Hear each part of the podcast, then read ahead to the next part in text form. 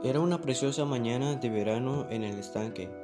Todos los animales que allí vivían se sentían felices bajo el cálido sol, en especial una pata que de un momento a otro esperaba que sus patitos vinieran al mundo. Hace un día maravilloso, pensaba la pata, mientras reposaba sobre los huevos para darles calor. Sería ideal que hoy nacieran mis hijitos. Estoy deseando verlos porque seguro que serán los más bonitos del mundo.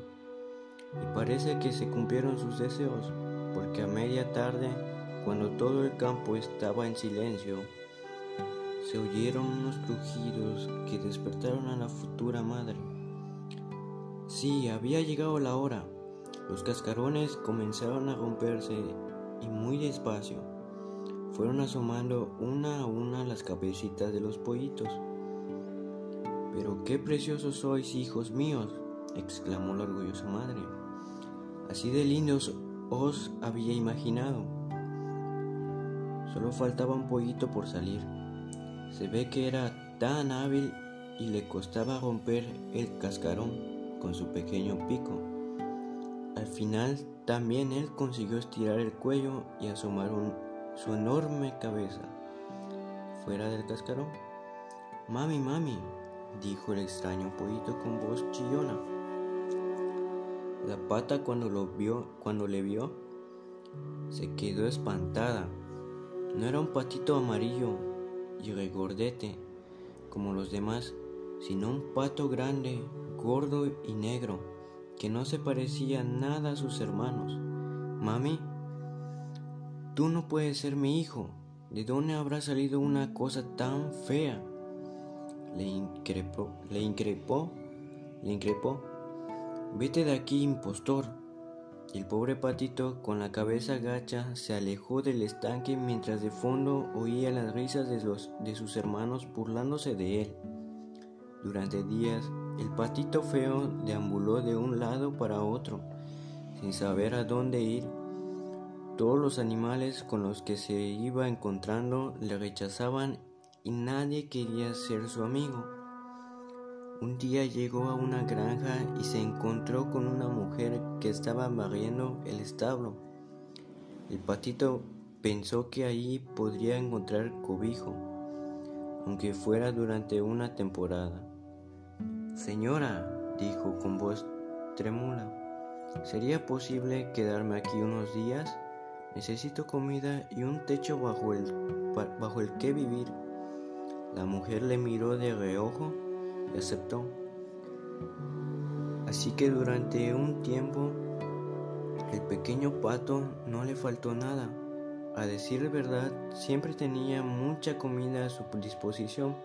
Todo parecía ir sobre ruedas hasta que un día escuchó a, a la mujer decirle a su marido, ¿has visto cómo ha engordado ese pato? Ya estaba bastante grande y lustroso. Creo que ha llegado la hora de que nos lo comamos. El patito se, llevó tal susto que salió corriendo. Atravesó el cercado de madera y se alejó de la granja. Durante 15 días y 15 noches vagó por el campo y, y comió lo poco que pudo encontrar. Ya no sabía qué hacer ni a dónde dirigirse. Nadie le quería y se sentía muy desdichado.